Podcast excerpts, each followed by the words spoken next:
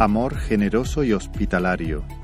Mensaje de la palabra de Dios por el pastor Julián Esquinas. En la Iglesia Evangélica Bautista de Córdoba, España, 26 de septiembre de 2021.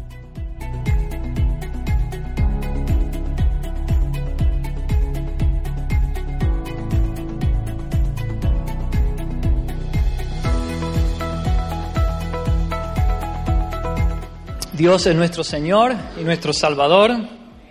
Él nos ha salvado y Él nos salva gobernándonos. ¿no? Me encanta esa expresión. Él es nuestro Señor y obedeciéndolo ahí es que hay salvación.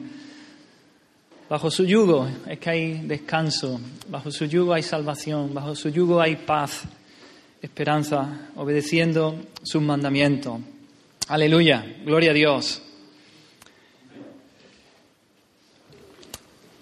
Muy bien, como todos sabéis, supongo, el pasado domingo, ¿verdad? 19 de septiembre, sobre las tres y cuarto de la, de la tarde, entró en erupción el volcán de La Palma.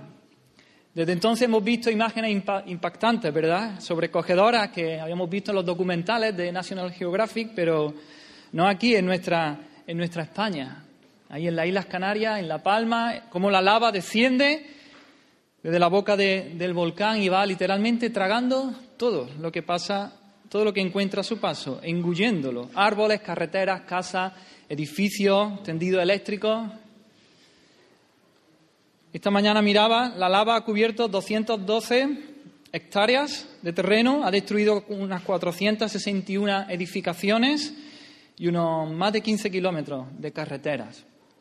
Y muchos vecinos de, de las distintas localidades de La Palma han visto como todas sus casas, sus posesiones, sus recuerdos de años quedan aplastados debajo de la lava en pocas horas, quedan varios metros bajo, bajo la lava. Hemos visto personas llorando, angustiadas, porque han perdido gran parte de sus posesiones materiales y, en cierta medida esto es normal, ¿verdad?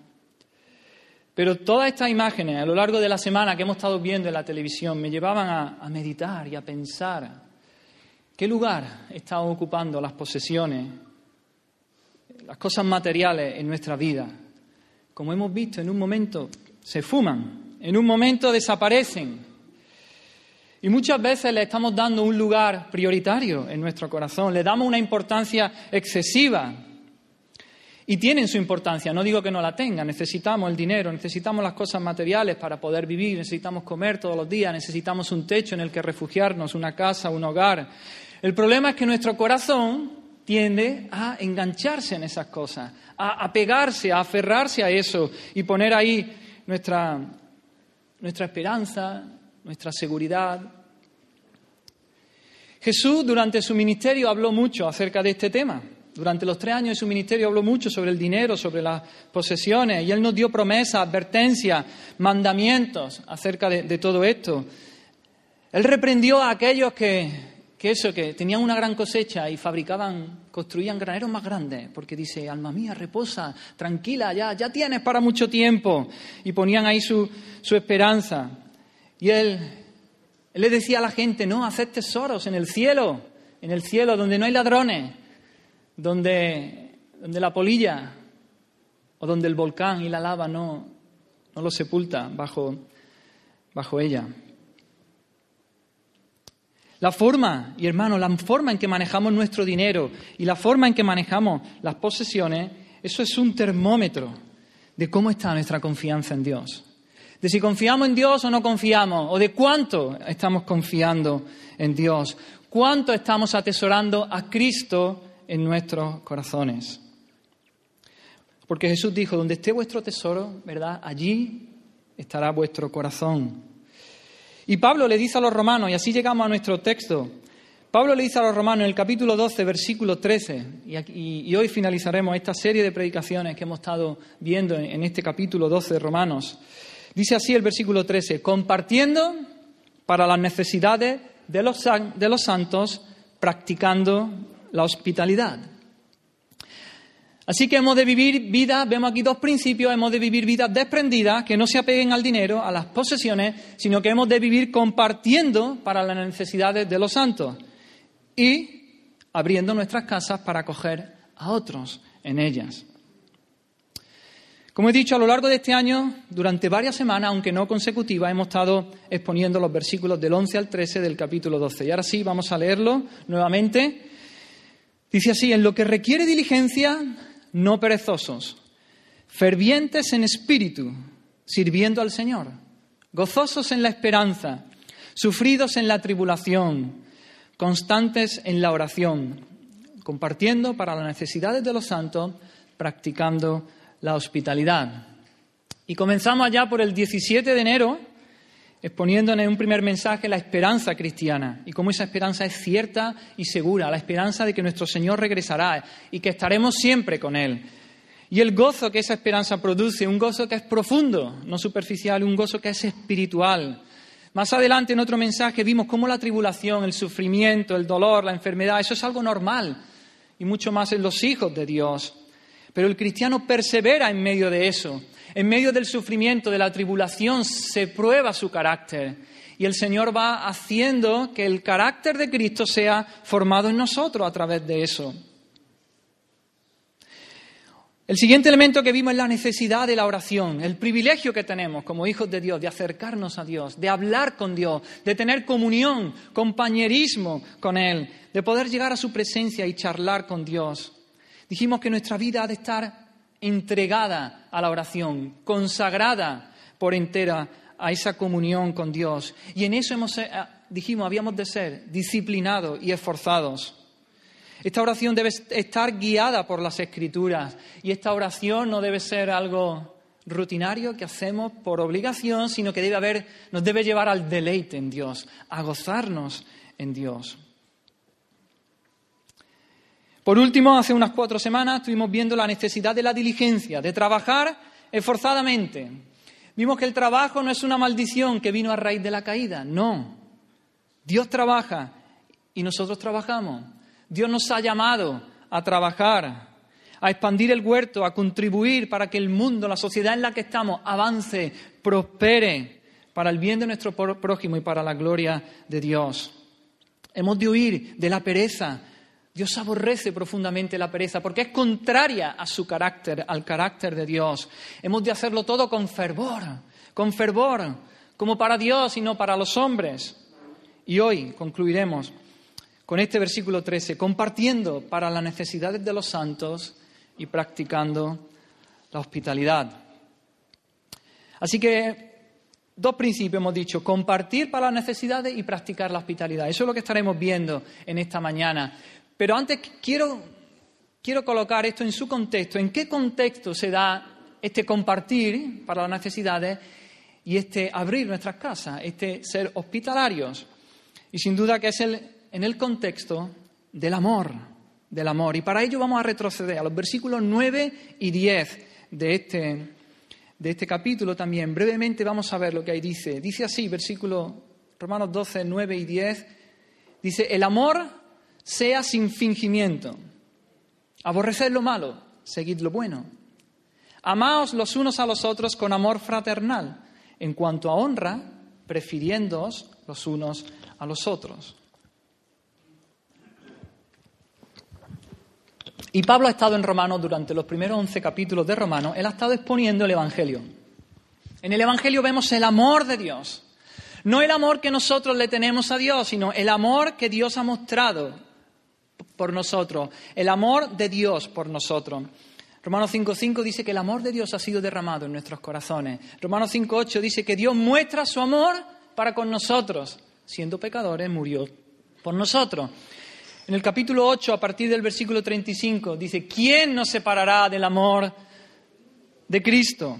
Ni tribulación, ni angustia, ni persecución, ni hambre, nada. Ante estas cosas somos más que vencedores por medio de aquel que nos amó. Por lo cual estoy seguro de que ni la muerte, ni la vida, ni ángeles, ni principado, ni, ni, lo presente, ni lo porvenir, ni lo alto, ni lo profundo, nada de nada, ninguna otra cosa creada nos podrá separar del amor de Dios que es en Cristo Jesús, Señor nuestro. Así que ha estado hablando sobre el amor de Dios que Dios tiene para con nosotros. Y a partir del versículo 12 empieza, desciende y, eh, y comienza una sección eminentemente práctica. ¿Cómo vive aquel que ha sido el depositario de ese amor. Ese amor mostrado por Dios el Padre en Cristo Jesús y aplicado a nosotros por el Espíritu Santo nos afecta, nos cambia, nos hace nacer de nuevo, nos hace una nueva persona, una nueva criatura. ¿Cómo viven aquellos que han recibido las misericordias de Dios? ¿Cómo viven los que han sido los depositarios del amor divino? Eso es lo que comienza ahora Pablo en el versículo 12 a hablar. ¿Cómo se vive el Evangelio? Y en el versículo 1 del capítulo 12 nos dice un texto muy conocido también, hermanos, os ruego por las misericordias de Dios que presentéis vuestros cuerpos en sacrificio vivo, santo, agradable a Dios, que es vuestro culto racional. Así que, ¿cómo viven? ¿Cómo viven los que han sido depositarios de las misericordias de Dios, del amor de Dios? Viven con una entrega total a Dios. Todo nuestro ser entregado a Dios. Esa, y nos dice ahí Pablo que esa es la única respuesta razonable a las misericordias de Dios. Dice, vuestro culto racional literalmente es vuestra adoración lógica. Lo lógico. Ante, si hemos recibido ese amor, lo lógico es entregar toda nuestra vida para vivir para Dios. Dios nos ha amado, hermanos, de tal manera que dio a su Hijo Hemos sido los receptores de su misericordia y ahora nosotros le amamos a Él porque Él nos amó a nosotros primero. De manera que Dios nos ama y nosotros le amamos. Esta es una relación vertical de amor. Dios primero nos ama y nosotros respondemos en amor a Dios. Pero ese amor inmediatamente se manifiesta en otra dimensión, en una dimensión horizontal. Es el amor por los hermanos, el amor por la iglesia, el amor por la familia de Dios, el amor por el cuerpo de Cristo, la esposa de Cristo. Como dice en el versículo 5 de ese capítulo 12 de Romanos, somos un cuerpo en Cristo y todos miembros los unos de los otros. Y ese amor se manifiesta también, como vemos ahí, cuando habla de los dones, versículos 4 al 8, poniendo en práctica nuestros dones en medio del contexto de la Iglesia para la edificación del cuerpo de Cristo. Así que no podemos desconectar nuestro amor por Dios del amor por los hermanos. Es imposible, es imposible. No, Jesús nos dijo, un mandamiento nuevo doy, que os améis unos a otros. Como yo os he amado, que así también os améis los unos a los otros. Y en esto conocerán todos que sois mis discípulos, si tuviereis amor los unos por los otros. El apóstol Juan en su primera carta es más radical. Dice, amémonos, amados, amémonos unos a otros, porque el amor es de Dios. El amor es de Dios. Y todo aquel que ama ha nacido de Dios, porque ha recibido ese amor de Dios. Y conoce a Dios. Dice, el que no ama, pues no ha conocido a Dios, porque Dios es amor. Y más adelante, en el capítulo 4, dice, si alguno dice, yo amo a Dios y aborrece a su hermano, pues es mentiroso. Pues el que no ama a su hermano a quien ha visto, ¿cómo puede amar a Dios a quien no ha visto? Y nosotros tenemos este mandamiento de él. El que ama a Dios, ame también a su hermano. Así que vemos, es como una cadena de amor, ¿no? Formada por eslabones, eslabones conectados perfectamente unos con otros. Un primer eslabón es el amor de Dios por nosotros, derramado en nosotros. Segundo eslabón es el amor a Dios, que nosotros, nosotros amamos a Dios en respuesta a su amor. Y un tercer eslabón sería el amor que nosotros mostramos por nuestros hermanos, consecuencia, resultado del amor que Dios ha tenido con nosotros. Y vamos a ver estos versículos 9 y 10 rápidamente, no vamos a entrar en detalle cómo debe ser ese amor por nuestros hermanos. Lo primero que dice es que sea sin fingimiento. Es que sea un amor que no es hipócrita, que sea un amor sincero. La hipocresía y el amor son antagónicos, son contrarios, porque el hipócrita lo que hace es representar un papel. El hipócrita es un actor, no corresponde con la realidad, no corresponde con lo que hay en su corazón, pretende ser lo que no es, sentir lo que no siente, pretende ser lo que no es y tener la motivación que no tiene. Ahora, amar sin fingimiento, amar sin hipocresía, es hacer lo que debemos hacer a favor de otro, procurando únicamente la gloria de Dios y el bienestar de mi hermano, sin ninguna otra motivación oculta. El apóstol Pedro dice lo mismo en su, en su carta, en su primera carta. Dice, habiendo purificado vuestras almas por la obediencia a la verdad mediante el Espíritu, esto es la conversión, cuando venimos a Cristo, dice, para el amor fraternal, esto lo veremos más adelante, el amor de familia, no fingido, sincero, que no es hipócrita. Amaos los unos a los otros, entrañablemente, fervientemente, con gran fervor, dice, de corazón puro, de corazón limpio, corazón de una sola pieza, sin motivaciones ocultas.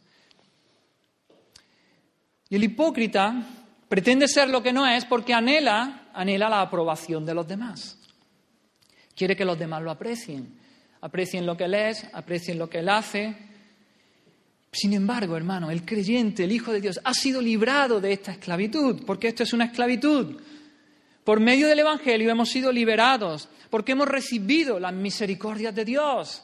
Hemos recibido el amor de Dios, de manera que no necesitamos buscar la aprobación de los hombres. No necesitamos que nadie nos aplauda, no necesitamos que nadie nos diga qué bueno eres, qué bien lo has hecho, porque Dios ya nos ha dado la aprobación en Cristo, en su Hijo Jesucristo. A precio de sangre, además. Hermano, no tenemos que impresionar a Dios, mucho menos a los hombres. Cristo ya impresionó a Dios por nosotros, en nuestro lugar. No necesito la aprobación de los hombres. Yo soy acepto en el amado. Yo soy aceptado en Cristo Jesús. Porque cuando estábamos en nuestro pecado, Dios tuvo misericordia de nosotros. En nosotros no había nada digno de honor, no había nada más que pecado. Lo que nosotros aportamos pecado, miseria, maldad, rebelión, enemistad contra Dios. Sin embargo, el Padre, por el sacrificio de Cristo, nos perdonó nuestros pecados y puso a nuestra cuenta la justicia perfecta de Cristo. De manera que no tenemos que andar mendigando la aprobación de nadie. Así que dice, el amor sea sin fingimiento. Y sigue diciendo, aborreciendo lo malo, aborreced lo malo, seguid lo bueno. Esta es la consecuencia de amar sin, hipocresía. Está diciendo, el amor sea sin, fingimiento, sin hipocresía, aborreciendo lo malo y siguiendo lo bueno. El amor detesta, se horroriza ante todo aquello que es malo. Y aquello que es malo es aquello que Dios dice que es malo. Y dice que debe seguir, debe aferrarse, debe apegarse fuertemente a todo lo que es bueno. Así que el amor sincero está dedicado a buscar el bien en el objeto amado. Busca el bien de aquello que ama y aborrece odia todo lo malo y pecaminoso que pueda dañarlo. De manera, hermano, que si buscamos el bien del otro, lo que buscamos es que se haga la voluntad de Dios en el otro, porque el bien es la voluntad de Dios, que es buena, agradable y perfecta. Cuando yo amo, busco que en el otro se haga la voluntad de Dios. Es por eso que el verdadero amor aborrece el mal y se aferra al bien. Y esto implica que si la persona a la que amamos se está desviando del bien, es decir, se está desviando de la voluntad de Dios, si de verdad le amamos, tendremos que venir y corregirla. Y quizá tendremos que decirle cosas que a él no le agraden, que no quiera escuchar, pero el amor hace eso. Como hacen los padres con sus hijos. Muchas veces tienen que disciplinarlos y hacer cosas que no les gustan a ellos pero que entendemos que es su bien, porque los amamos. Y ese es el contexto en el que se practica también la disciplina en la iglesia. Cuando vemos que un hermano se aleja del Señor, se aleja del bien, de la voluntad de Dios, de su palabra, tenemos que ir porque lo amamos y decirle, hermano, por ahí no, no estás caminando bien, vamos, vuélvete al Señor, vamos a seguir por sus caminos haciendo su voluntad. Así que amor sin fingimiento, amor sincero, siguiendo lo bueno, aborreciendo lo malo, y sigue diciendo en el versículo 10, amaos los unos a los otros con amor fraternal. Y esta palabra amaos, estas dos palabras, amaos y amor fraternal, tienen la misma raíz. Es el amor que se da en el entorno de la familia. Es el amor que sienten los que tienen un parentesco cercano, los que son parientes, miembros de la misma familia. Es un amor natural, el amor que se da en medio de la familia. No es un amor que viene inducido por la belleza o por el deseo o por la personalidad, ¿verdad? Uno ama a sus hijos, aunque, aunque no sean los más guapos del mundo entero. Los ama y es natural. A lo mejor no tienen una personalidad atractiva ni imponente, pero son mis hijos y los amo. Y los hijos son mis padres y los amo. Es el amor natural que se da en medio de la familia. Es un amor afectuoso, un cariño bondadoso. Y hermanos, nosotros somos la familia de Dios. Y entre nosotros se da ese amor natural, ese amor fraternal de familia. No porque somos guapos, no porque somos los mejores, ni tenemos una personalidad, porque somos hermanos en Cristo. Y ese amor es el amor que se debe dar en medio de nosotros, en medio de la familia de Dios. Y sigue diciendo ese versículo 10, en cuanto a honra, prefiriéndonos, prefiriéndoos los unos a los otros. Ese amor nos lleva a procurar la honra del otro. Ese prefiriéndoos significa ir por delante. Es decir, si alguien va a recibir honra, que sea el otro el que la reciba antes que yo. No esperar a que otra persona se encargue de hacer lo que hay que hacer, sino que yo voy por delante y honro, hago lo que, tiene, lo que tengo que hacer y honro a mi hermano por delante de mí. Ese es el sentido. La misma idea es la de Filipenses 2 cuando dice Pablo, nada hagáis por contienda o vanagloria, antes bien con humildad, estimando cada uno a los demás como superiores a él mismo promoviendo la honra del otro antes que la, que la mía propia.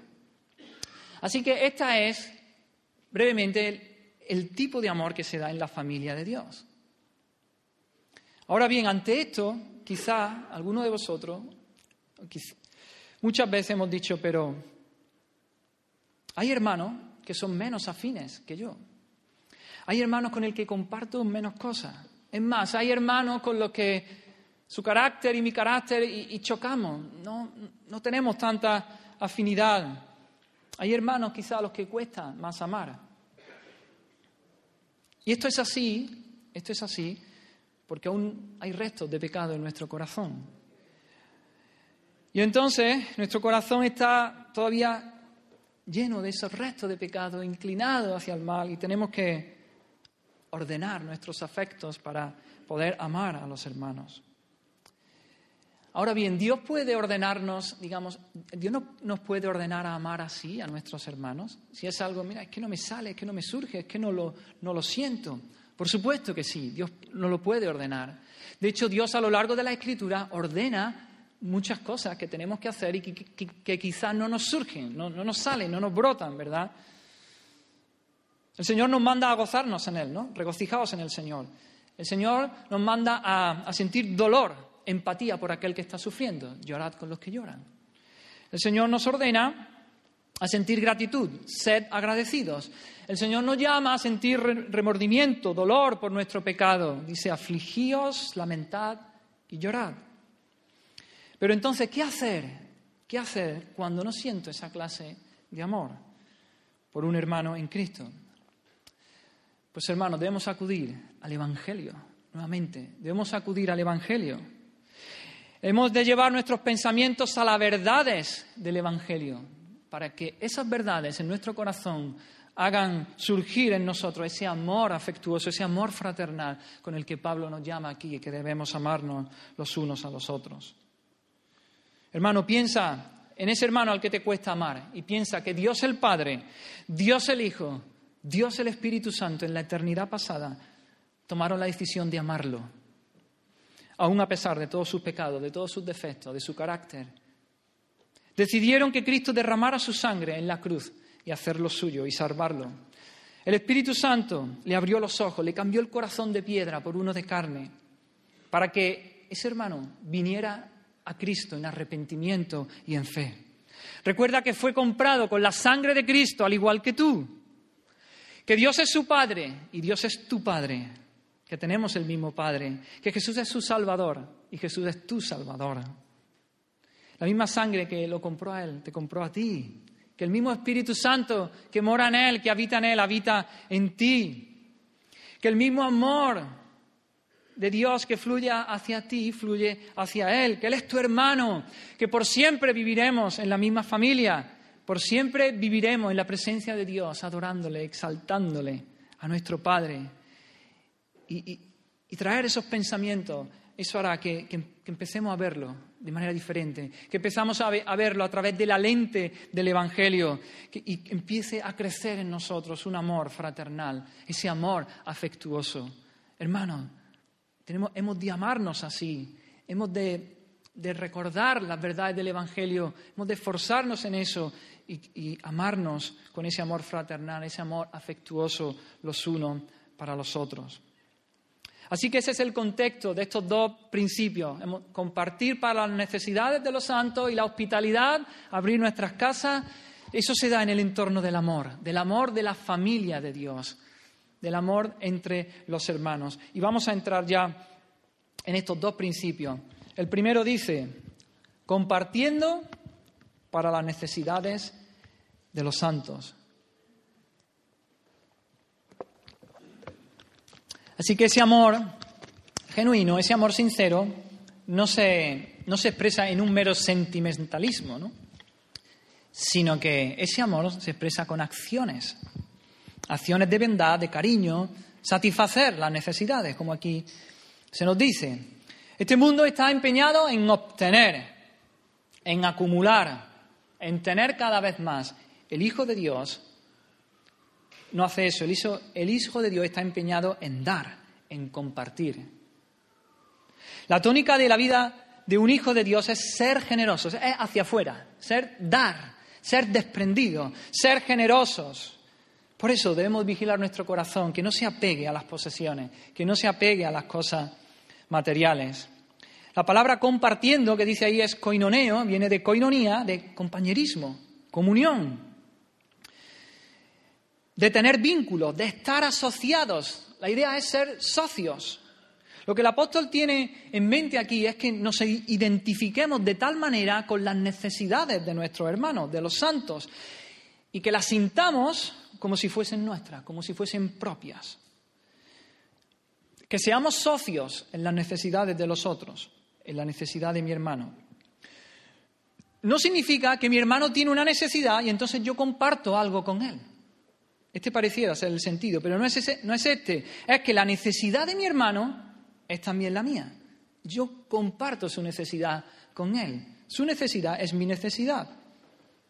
Y este espíritu de compartir se hizo evidente en la iglesia primitiva, después del día de Pentecostés, cuando los discípulos fueron llenos del Espíritu Santo, Pedro sale, predica allí en medio de la fiesta de Pentecostés y dice que tres mil personas se entregaron al Señor, conocieron al Señor. Inmediatamente allí los, los capítulos 2 de Hechos y 4 nos dicen que todos perseveraban en la doctrina de los apóstoles, en la comunión unos con otros, en el partimiento del pan y en las oraciones. Y todos los que habían creído estaban juntos y tenían en común todas las cosas y vendían sus propiedades y sus bienes y los repartían a todos según la necesidad de cada uno. Y la multitud de los que habían creído eran de un corazón y de un alma. Y ninguno decía ser suyo propio nada de lo que poseía, sino que tenían todas las cosas en común. Y como resultado, no había entre ellos ningún necesitado, porque todos los que poseían heredades o casas las vendían y traían el precio de lo vendido. Ahora bien, hemos de entender que esta, esta, esta escena, este episodio, fue algo excepcional. Este texto aquí no es normativo, porque lo vemos también a lo largo del Nuevo Testamento, no vemos que en todas las iglesias, de todos los lugares, esto fuese la norma, que todos vendiesen todas sus posesiones, que lo entregasen. Pero sin duda que esa este, esta debe ser la actitud el principio que nos mueva a nosotros dentro de la familia de Dios. Pero fue un hecho puntual. El, el Espíritu de Dios se movió entre ellos. Claro, cientos de personas, miles de personas habían venido a Jerusalén para celebrar la fiesta de muchos lugares del mundo. Pedro predica y tres mil se entregan al Señor. Más tarde dos mil, ya son cinco mil, más toda la familia. Imaginaros el gozo, la fiesta el gozo de la salvación. No volvieron a, sus casas, Dice que perseveraban en la doctrina de los apóstoles. Imagino los apóstoles enseñándole las palabras de Jesús, enseñándolos. Y entonces no regresaron a sus casas. Había miles de personas a las que había que alimentar, a las que había dado de comer. ¿Qué hacemos? Vendemos lo que tenemos. Aquí para todo el mundo tiene que haber que comer y que entonces hemos de entender eso, pero si bien no es un texto normativo, como digo, es una situación excepcional, Dios se movió de esa manera, pero ese sí debe ser el espíritu que haya entre nosotros. Si hay un hermano en necesidad, hay que suplir la necesidad. La abundancia de otro debe suplir la necesidad de mi hermano. Otros han dicho que, que aquí vemos el comunismo, ¿no? Comunismo primitivo, en absoluto, en absoluto. El comunismo lo que hace elimina la propiedad privada Nada le pertenece al individuo, todo es del Estado. El Estado es, papá Estado es el que cuida, el que vela del ciudadano. Pero esto no es lo que está diciendo aquí en este texto. Ellos, el texto no está diciendo que vendieron todo y lo pusieron en un fondo común. De hecho, vemos en, Hechos 5, en el episodio de Ananías y Zafira, allí Pedro le dice que, que cada uno era libre de vender o no su propiedad. El pecado fue que la vendieron y dijeron, aquí está todo, y no estaba ahí todo. El significado, la idea que, nos quiere transmitir este texto es que los creyentes se amaban tanto los unos a los otros que no permitían que ninguno tuviera necesidad. Ese debe ser el espíritu que nos mueva. Y si alguno de ellos está atravesando penalidades, otro que tuviera abundancia de bienes estaba dispuesto aún a vender parte de sus bienes y de sus posesiones para ayudar al hermano más débil. Ese es el amor fraternal, ese es el amor que se da entre la familia y que se debe dar en el pueblo de Dios, compartiendo para las necesidades de los santos. Pablo amonestó también a Timoteo. Dice, a los ricos de este siglo manda que no sean altivos, fijaros, y que no pongan la, esperanza en la riqueza, que no pongan la esperanza en la riqueza, las cuales son inciertas, ¿verdad? Inciertas, eso nos ha, enseñado el volcán en estos días, sino que pongan su esperanza en el Dios vivo, que nos da todas las cosas en abundancia para que las disfrutemos. Que hagan bien, que sean ricos en buenas obras, dadivosos, generosos. Hermano, así, no pongas tu confianza en la riqueza. En Dios, en Dios, tu confianza en Dios y desprendido, dadivoso, generoso. A los ojos de la sociedad nosotros tenemos derecho de propiedad, pero el, Hijo de Dios entiende que todo lo que tiene es del Señor, ¿verdad? Es verdad, tenemos el piso a nuestro nombre, tenemos el coche a nuestro nombre, pero sabemos que el Señor nos lo da, nos lo presta. Somos administradores, somos mayordomos de las cosas que Él nos da. Y nuestra responsabilidad es que con todo lo que el Señor nos ha dado y nos ha bendecido, nos ha bendecido que los utilicemos para contribuir a las necesidades de los santos, para compartir. En la parábola del buen samaritano, nuestro Señor Jesús allí nos, nos dejó claro que hay que ayudar a cualquiera que se ponga en nuestro camino, cualquiera que, con cualquiera que nos encontremos, si hermano no, tenemos la responsabilidad de ayudarlo, de ayudarlo en su necesidad. Pero tenemos una responsabilidad aún mayor con nuestros hermanos, con la familia de la fe. Como dice Pablo en Gálatas 6:10. Así que según tengamos oportunidad, hagamos bien a todos, a todos y mayormente a los de la familia de la fe. Al igual que los padres cuidan de los hijos, los hijos de los padres o de los tíos y de los primos, la familia cercana siempre estamos pendientes. Los hermanos tenemos que velar por los hermanos, por los miembros de la familia de la fe. Y en este sentido también el apóstol Juan en su primera carta también es bien radical, también es bien claro, claro, clarito. Dice, en esto hemos conocido el amor, en que Él puso su vida por nosotros, también nosotros debemos poner nuestra vida por los hermanos. Pero el que tiene bienes de este mundo y ve a su hermano tener necesidad y cierra su corazón contra Él, ¿cómo mora el amor de Dios en Él? Hijos míos, no amemos de palabra ni de lengua, sino de hecho y en verdad. No podemos decir que amamos a Dios y, que haya un hermano pasándolo mal en necesidad.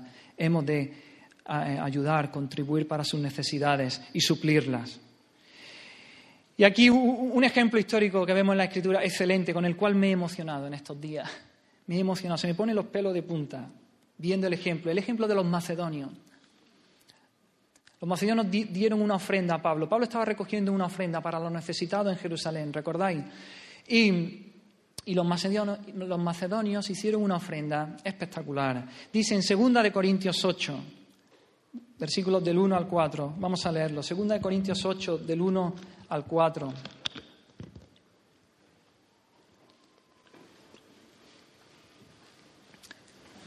Dice así, hermanos, os hacemos saber la gracia de Dios que se ha dado a las iglesias de Macedonia.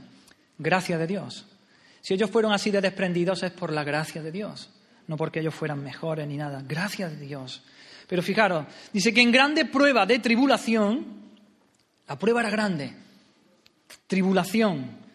Dice, la abundancia de su gozo, gozo abundante. La tribulación era grande, una prueba grande, pero su gozo era abundante. Dice, y su profunda pobreza, fijaros los adjetivos que usa, su pobreza era profunda, profunda, su gozo abundante, la prueba, la tribulación grande. Dice, pero abundaron en riquezas de su generosidad, ricamente generosos, muy, muy, muy generosos, aun cuando eran profundamente pobres.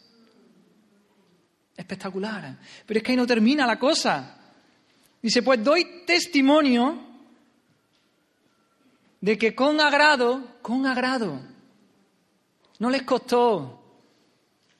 No echaron una lagrimita después de que dieron la ofrenda. No, con agrado, con agrado, dice, han dado conforme a su fuerza, lo que podían. De hecho, este, este es el, el, principio para la ofrenda. Uno debe dar de lo que tiene, no de lo que no tiene. Pero estos hermanos se salieron conforme a sus fuerzas. Dice, y aún más allá de su fuerza. Es decir, no dieron solamente lo que podían, sino que dieron más, más, más. Era tal el gozo que ellos tenían que en su profunda pobreza, en su tribulación, ellos dieron, dieron, dieron más allá de su fuerza. Pero es que no termina la cosa. Dice, pidiéndonos con muchos ruegos. Ellos decían, por favor, por favor, te lo ruego, te lo ruego, por favor, pidiéndonos con muchos ruegos que les concediésemos el privilegio, es un privilegio, compartir para las necesidades de los santos. Decían, por favor, por favor, pero es que no, no me quita este privilegio, no me quita este gozo, por favor, que yo quiero, que yo quiero, rogándonos, pidiéndonos que les concediésemos el privilegio de participar en este servicio para los santos. ¡Oh! ¡Qué texto! ¿Cuántas cosas podemos aprender ahí? La actitud con la que hacerla, en medio de la dificultad, de la prueba, de la tribulación, en medio de lo que sea, gozo abundante. Generoso, dadivoso, desprendido para suplir las necesidades de sus hermanos. Ahora bien, aquí también quiero hacer una, una aclaración o una matización. Estamos hablando de necesidades reales, de hermanos que lo están pasando mal realmente no de aquellos que quieren darse un capricho o aquellos que no quieren trabajar. No que no pueden trabajar, no que no encuentran trabajo, no que hay crisis, sino que no quieren trabajar. La Biblia pone límites a esta ayuda también. Y el límite está, dice, con los ociosos, es decir, el que no quiere trabajar, el perezoso, y con los que viven una vida desordenada, que no hay orden en su vida. Y por lo tanto, de ahí viene su necesidad de que no hay orden en su vida. A estas personas hay que ayudarlos a animarles a que trabajen y animarlos a que pongan orden en su vida. Y quizá hay que sentarse con ellos ¿no? y hacer un presupuesto, qué dinero te entra, qué puedes gastar, qué no puedes gastar, en qué hay que gastarlo. Pablo le dice a los tesalonicenses, os rogamos, hermanos, que amonestéis a los ociosos, al que no trabaja. Y en su segunda carta a los tesalonicenses dice también, porque cuando estábamos con vosotros ordenábamos esto, que si alguno no quiere trabajar, que tampoco coma. Porque oímos que algunos de entre vosotros andan desordenadamente, no trabajando en nada, sino entremetiéndose en lo ajeno.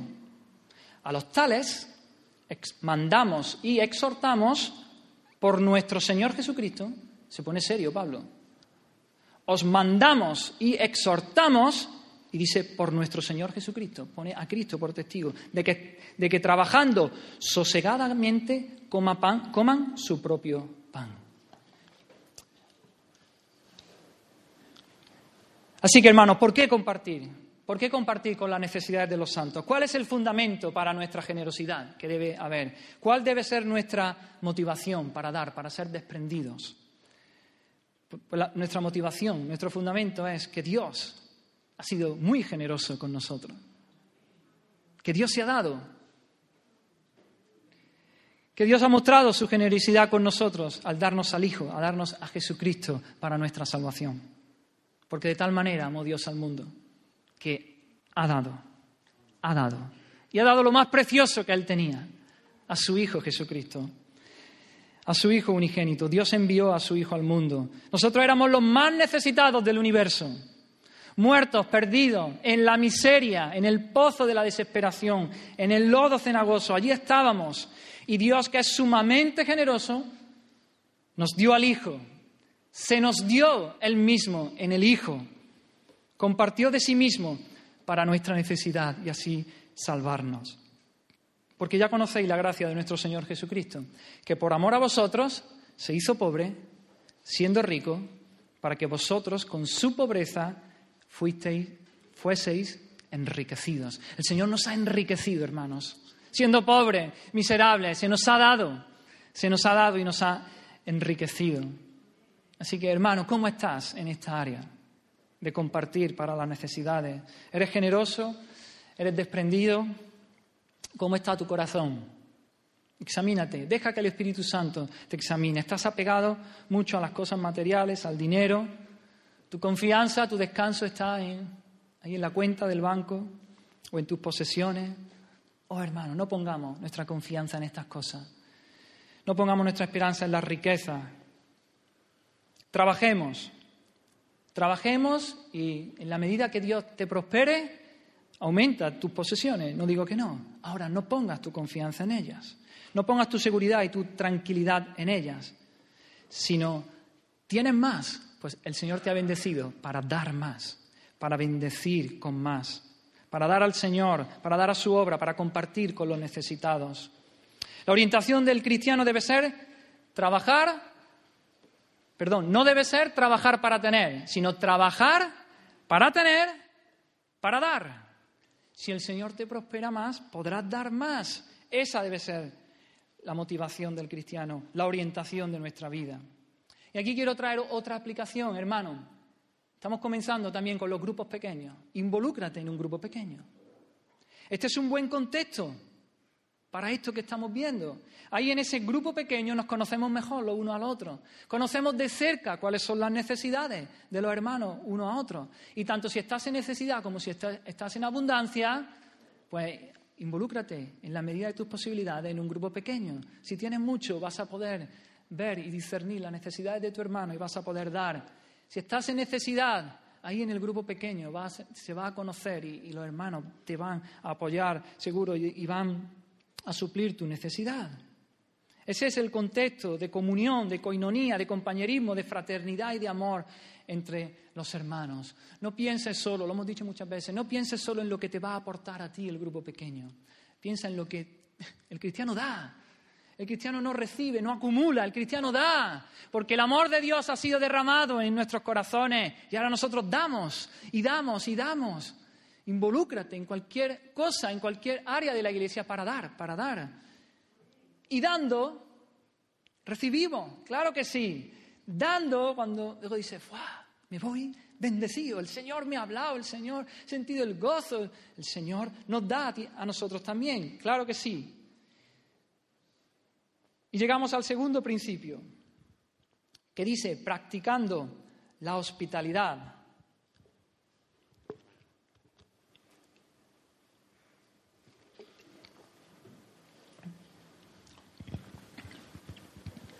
¿Cómo se muestra? Así como se debe mostrar la generosidad a los necesitados, a las visitas se le debe mostrar hospitalidad gratuita, por supuesto. Hospitalidad. Debemos abrir nuestras casas y acogerlos de una manera desinteresada. Literalmente significa amor a los extraños. Esa palabra hospitalidad es amor a los extraños o amor al extranjero, a los extranjeros. Y la palabra practicando nos lleva a una escena en una carrera. Esa palabra practicando es literalmente apresurarse, correr, andar detrás de algo, seguir, correr en pos, perseguir.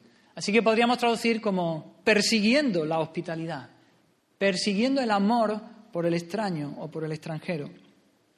Hemos de buscar oportunidades para ayudar a los extraños. No debemos esperar a que nos vengan. Dice ir tras eso, perseguirlo.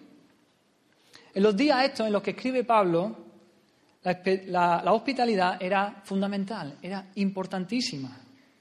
Porque había pocas posadas en las que hacer noche, además eran muy costosas, muchas veces distaban mucha distancia, muchos kilómetros, una de otras, y en la mayoría de los casos también eran peligrosas. Pasar la noche allí era peligroso y era desagradable también.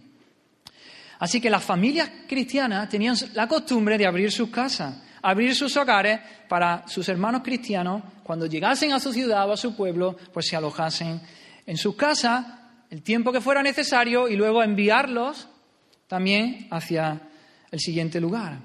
Había predicadores y maestros itinerantes que iban de una ciudad a otra, de un pueblo a otro, y, dependían de esto, dependían del apoyo de su hermano. Salían sin nada, como Jesús envió a los discípulos, ¿acordáis? Sin nada. A la casa donde entréis, allí os quedáis, si os recibieren, os hospedáis allí. Salían con lo justo para el viaje, llegaban a una ciudad, allí se hospedaban en casa de un hermano, les daba todo, comida, sustento, el, cobijo, y luego le daban lo necesario para la siguiente ciudad. Y en la siguiente ciudad el otro hermano tomaba el testigo, y así salían sin nada, pero el Señor los sostenía por medio de la familia de la fe. Y aquí hay un ejemplo también extraordinario, el ejemplo de Gallo, de nuestro hermano Gallo. El apóstol Juan, en su tercera carta, nos habla de él. Le dice a Gallo, amado, fielmente te conduces cuando prestas algún servicio a los hermanos. Está hablando de esto. Especialmente a los desconocidos. Eran desconocidos, pero eran hermanos en Cristo, pero que, no los conocía. Los cuales han dado ante la Iglesia testimonio de tu amor. Y harás bien en encaminarlos como es digno de su servicio a Dios para que continúen su viaje. ¿Veis? Iban sirviendo a Dios de un lugar a otro y dice, encamínalos para que continúen su viaje. Porque ellos salieron por amor del nombre de Él. Ellos salieron por amor a Cristo, sin aceptar nada de los gentiles. Nosotros pues debemos acoger a tales personas, dice, para que cooperemos con la verdad. Aquí tenemos un testimonio de lo que es abrir nuestros hogares Pedro también dice en su carta, hospedaos los unos a los otros sin murmuraciones. Es decir, no a regañadientes, sino con gusto. Abrimos nuestra casa no a regañadientes, sino con gusto. Hemos de considerar la hospitalidad como un privilegio, no como un deber pesado. Hemos de buscar, de ir tras la hospitalidad, sin murmurar, sin quejas, sino perseguirla. El autor de Hebreo nos dice, no os olvidéis, hermanos, de la hospitalidad. Por favor, no os olvidéis de abrir vuestras casas. dice, porque por ella algunos, sin saberlo, hospedaron ángeles. Y aquí me vienen también a la mente las palabras de Jesús, ¿no? En esa, cuando él cuenta la escena del juicio final, y tanto unos como otros le dicen, pero Señor, ¿cuándo te vimos en necesidad y te alimentamos? ¿Y cuándo te vimos en la calle y te acogimos? Y Jesús le dice, cuando lo hiciste a uno de estos pequeños, a mí me lo hicisteis. Una de las características también de los líderes en la iglesia, de los pastores, de los maestros, de los, de los obispos y de los ancianos, es esta, ser hospedador, ser hospedador. Así que aquí tenemos que tomar nota, ¿no? Nosotros. Y vuelvo a hacer volvemos a hacernos la misma pregunta. ¿Por qué ser hospitalarios, hermanos? ¿Cuál es el fundamento de nuestra hospitalidad? ¿Cuál debe ser la motivación que nos lleve a abrir nuestras casas y nuestros hogares? Nuevamente respondemos lo mismo, pues la hospitalidad que Dios ha tenido con nosotros. Él nos recibió cuando aún éramos pecadores. Él abrió las puertas de su casa de par en par cuando estábamos muertos en nuestros delitos y pecados. Y no porque lo mereciésemos, pues éramos enemigos, rebeldes, sino por su bondad, por su gracia, para su gloria. En Efesios 2, fijaros lo que dice, dice, por tanto acordaos de que en otro tiempo vosotros estabais sin Cristo, sin esperanza y sin Dios en el mundo. Pero ahora, en Cristo Jesús, vosotros que en otro tiempo estabais lejos, habéis sido hechos cercanos por la sangre de Cristo, haciendo la paz y mediante la cruz reconciliaros con Dios. Así que ya no sois extranjeros ni advenedizos, sino conciudadanos de los santos y miembros de la familia de Dios. El Señor ha abierto las puertas de su casa nos ha metido en su casa, pero es que nos ha adoptado como hijos, nos ha hecho hijos suyos, hijos de Dios. Ese es el acto supremo de hospitalidad. Cristo muriendo en la cruz por nosotros, por los pecadores, para que aquellos que creen en Él sean hechos hijos de Dios, sean miembros de su familia. Y ya no somos extraños ni forasteros. Hemos vuelto a casa con Dios. Hemos encontrado un hogar en Dios. ¿Y por qué lo hizo Dios? ¿Por qué envió a su Hijo a morir por los pecadores? Para, para recibirlo hospitalariamente en el cielo. ¿Por qué hace esto Dios? Por amor. Por amor. Como dice en Efesios 1. Según el puro afecto de su voluntad. En amor. Porque quiso. Por el puro afecto de su voluntad y para alabanza de la gloria de su gracia. Por eso lo hizo el Señor. Aleluya, porque nos amó, porque quiso y para la gloria suya, como todo, para la gloria suya, para la alabanza de la gloria de su gracia. Así que miramos atrás, hermanos, y vemos y vemos lo que Dios hizo por nosotros. Y esa debe ser nuestra motivación lo que Dios hizo, cómo Dios abrió su casa y, nos, y nos acogió, nos debe motivar a nosotros a hacer lo mismo con nuestros hermanos. Pero miramos al futuro también, hermanos, y vemos que Dios seguirá satisfaciendo todas nuestras necesidades y que Dios finalmente satisfará todas nuestras necesidades y nos llevará a salvo a través de la muerte hasta nuestra patria prometida. Nos llevará hasta la ciudad celestial, nos llevará a la nueva Jerusalén, donde disfrutaremos allí de comunión por siempre, por siempre, ya, por siempre con nuestro Dios Trino, por los siglos de los siglos. Llegaremos a casa, estaremos allí por la eternidad. Aleluya. Así que cuando practicamos la hospitalidad, hermano, cuando abrimos nuestra casa, estamos reflejando la hospitalidad de Dios, lo que Dios ya ha hecho con nosotros. Cuando practicamos la hospitalidad, estamos siendo instrumentos de Dios también para mostrar esa hospitalidad que Dios ha tenido con nosotros, se la mostramos a otros. Somos instrumentos de sus manos, somos canales, conductos, tuberías para que otros puedan ver cómo Dios también nos recibe. ¿Cómo está a este respecto, hermano, con respecto a la hospitalidad? Nuestras casas deben estar abiertas, abiertas para recibir a personas abiertas para recibir tanto a incrédulos, también para que conozcan a Cristo, como hermanos en la fe. Y aquí también no, estoy diciendo que seamos, no estoy diciendo que no seamos prudentes, que seamos imprudentes y metamos en casa a quien sea y a cualquiera. Hemos de ser sabios, hemos de discernir, pero la actitud de nuestro corazón debe ser de nuestra casa que esté abierta para los hermanos y para aquel que esté en necesidad. ¿Te cuesta recibir gente en casa? ¿Lo consideras un privilegio? Y aquí también quiero traer otra aplicación. Creo, aquí, bueno, cada uno, ¿no? Que considere, pero creo que es tiempo, hermanos, de que ya comencemos a, retomar haciendo piña. ¿Os acordáis? Que llevamos años y medio ya largo, largo, con esto de la pandemia, que no podemos invitar a nadie a casa ni nada. No olvidemos esto. Creo que es tiempo que podamos ir retomando esto de eh, haciendo piña. Una de las cosas que entre muchas que nos propusimos, ¿no? Es invitar a casa al menos una vez al mes, ¿verdad? Alguien a casa a comer, un tiempo de comunión, de estar juntos.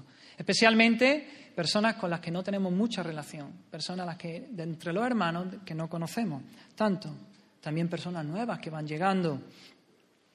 Abre tu casa, invita, comparte, habla del Señor. Pero no solo esto, también invita, abramos nuestras casas, invitemos a vecinos, amigos, familiares, compañeros de trabajo que no conocen al Señor.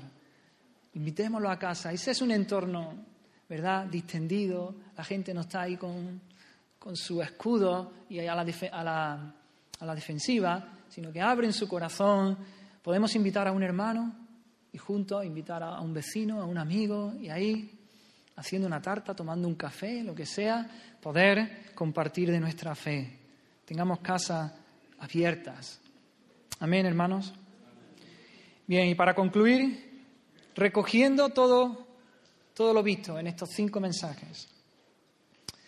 Creo, hermanos, como ya he dicho eh, en otras ocasiones, que los próximos años vienen tiempos difíciles para todos, pero especialmente para la Iglesia, para el pueblo de Dios. Hemos de agarrarnos firmemente a nuestro Dios, a nuestras convicciones, a la palabra, a lo que creemos. Hemos de vivir en una continua y total dependencia de Dios en oración. Así hemos de vivir, hermano.